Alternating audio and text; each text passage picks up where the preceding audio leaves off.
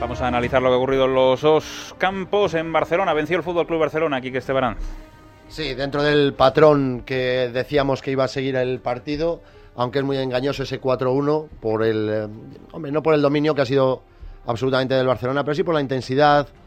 del mismo en donde se podía pensar que el Barça iba a dar, pues no sé, un, entonar el mea culpa después de lo ocurrido en Anoeta y sacar más de lo mejor de sí mismo, aunque fuera solamente en forma de,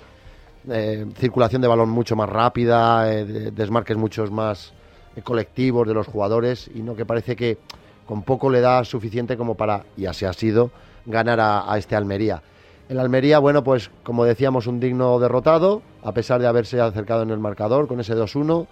en un fallo más nuevamente de la estrategia del Fútbol Club Barcelona y que tanto tiene que trabajar. Y bueno, pues salva, no, es la palabra salva los muebles, sino que se, una, se, se junta nuevamente en la clasificación o por lo menos no permite que se despegue gracias al empate entre Real Madrid y Atlético de Madrid. Y en previsión de mejores fechas, pues parece que ya va sonando en el horizonte un poco esa fecha de tener que jugar el Real Madrid y el Barcelona con, bueno, es lo que quiero pensar, porque este Barça yo creo que está dando una de cal y otra de arena y no sé yo si se llegará a ese partido con una cierta igualdad como para tener que decir que ese partido es absolutamente definitivo. A mí estos partidos me dejan una, una sensación un poco rara, porque a veces pienso que, que yo no veo ninguna otra liga en la que un equipo juegue tan mal, reconozca que juega tan mal, porque yo he visto caras en jugadores como Busquets de no estar satisfechos con el partido de hoy, pero gana 4-1.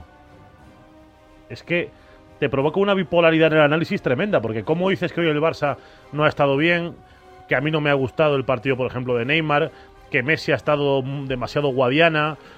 que Xavi, quitando el gol, tampoco ha sido en otro mundo, que incluso Puyol, a pesar del gol, tampoco ha estado totalmente seguro atrás, porque el Almería ha llegado y con 2-1 eh, todo el mundo veíamos de reojo la sombra del empate. Y aún así, en un arreón, en la calidad y el talento puro que tienen estos equipos, pues 4-1, 3 puntos y para casa en un partido que visto en frío, o si solo tienes en cuenta el marcador, parece otro día más en la oficina, pero que no lo ha sido. Entonces, eh,